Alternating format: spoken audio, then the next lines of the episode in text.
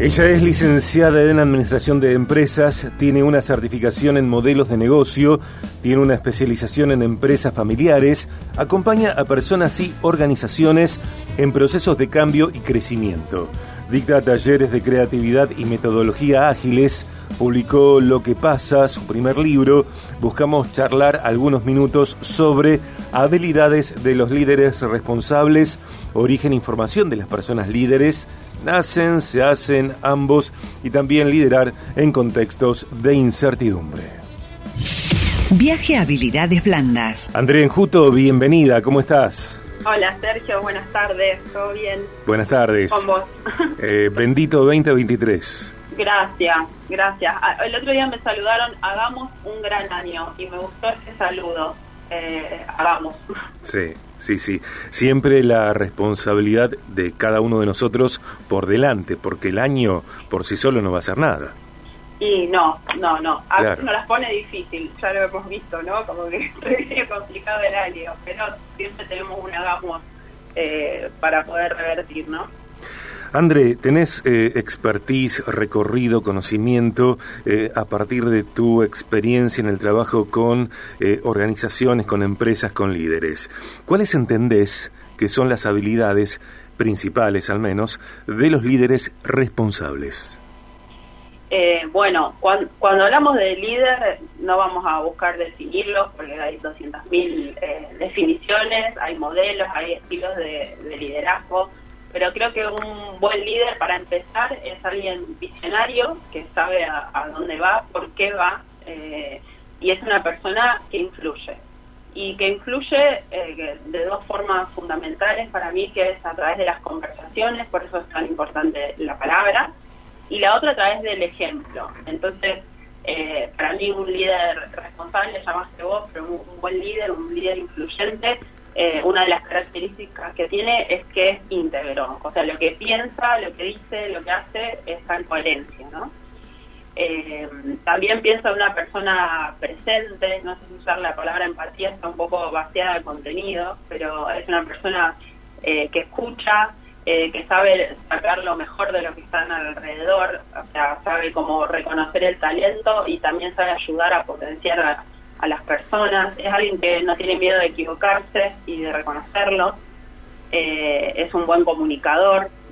Eh, y, y creo que ahí la gran diferencia es que a veces se confunde es el, el jefe o, o el líder, ¿no? Eh, el jefe es el que tiene la autoridad de mando o control en, en una organización o en un puesto y el líder tiene más que ver con el reconocimiento y la, el que tienen los demás hacia él, la influencia que puede ejercer eh, con las personas que, que trabajan, ¿no? Entonces a veces el jefe y el líder pueden coincidir en una sola persona y a veces no. Eh, puede haber alguien que no tenga el- ese título o ese puesto, eh, pero que por su influencia y por su ejemplo sea líder dentro de una organización. Eh, varias de las cosas que, que estás eh, describiendo, enumerando, sumando, a mí me dan la sensación de que son fortalezas que se van entrenando eh, a través del tiempo, a través del rodaje, a través de la experiencia. Sin embargo, te hago esta pregunta. Eh, una persona líder, los, los líderes, ¿nacen, se hacen ambas cosas? Bueno, desde una mirada podemos creer que hay personas que nacen con eh, dones, capacidades, destrezas de liderazgo. Sí, bueno, es una pregunta que a mí me encanta, digamos. Eh, me gusta mucho una frase de Peter Drucker, que es un, así como uno de los gurús de, de lo que es management y gestión, que él decía, los líderes nacen, pero nacen tan pocos que a los demás tenemos que formarlos, es necesario Mm. formarlos.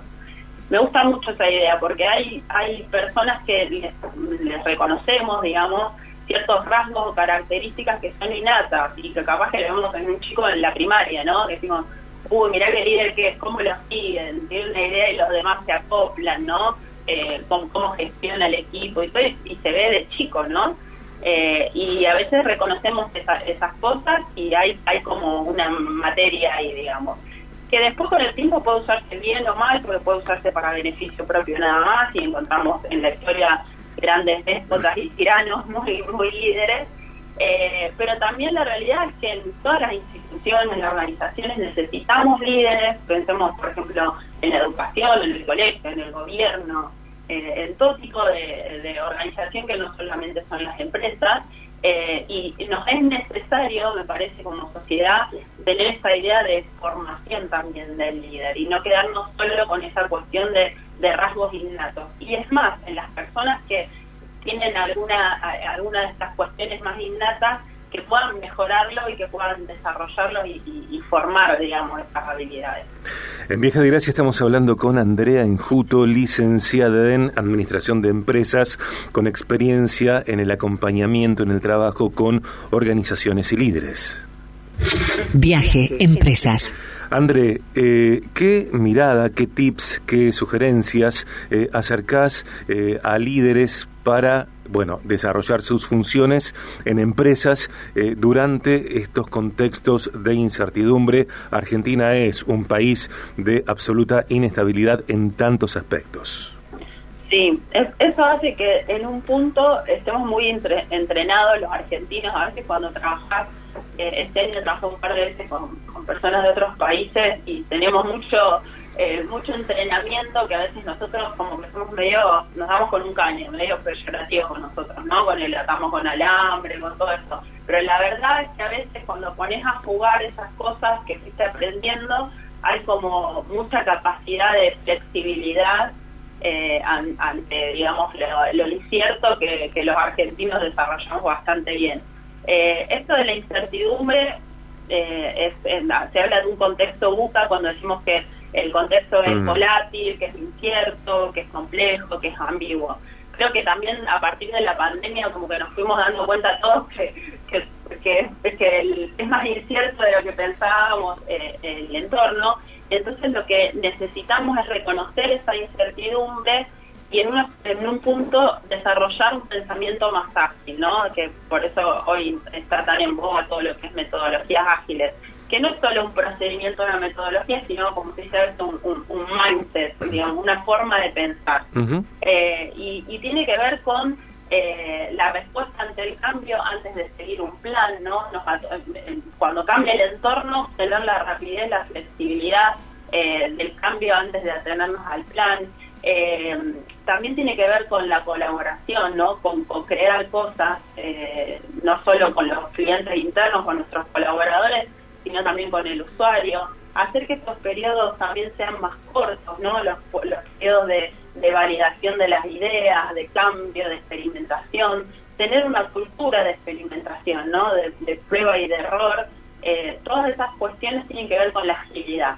Y, hoy el liderazgo necesita un pensamiento ágil, o sea, si antes era arcaico, eh, acá siempre se hizo así, eh, hoy ya diría que es como final de una muerte asegurada, ¿no? Eh, eh, el, atenerse, digamos, eh, a esas cuestiones. Eso no significa que vamos a cambiar todo todo el tiempo. mucho en modelos de negocio una palabra que es pivotear y que es, bueno, hay cosas que, que las sostenemos, valores, hacia dónde vamos, pero tenemos que tener la flexibilidad de hacer pequeños cambios, ir probándolos y hacer cosas más chicas, más pequeños pasos y medir siempre, ¿no? Buscar no ya el líder esté en el búnker, muy lejos de la gente, que no lo molesten, sino un líder que esté muy en contacto con, con, la diaria, que esté buscando el feedback, la retroalimentación, eh, que estén viviendo, medir las cosas, eh, tiene que ver con liderar incertidumbre, ¿no? Te pido una última respuesta breve. ¿Qué es lo que un líder responsable debe reservar, guardar para sí? Para sí mismo. sin exponerlo. Sin exponerlo. Muy buena pregunta, muy buena pregunta.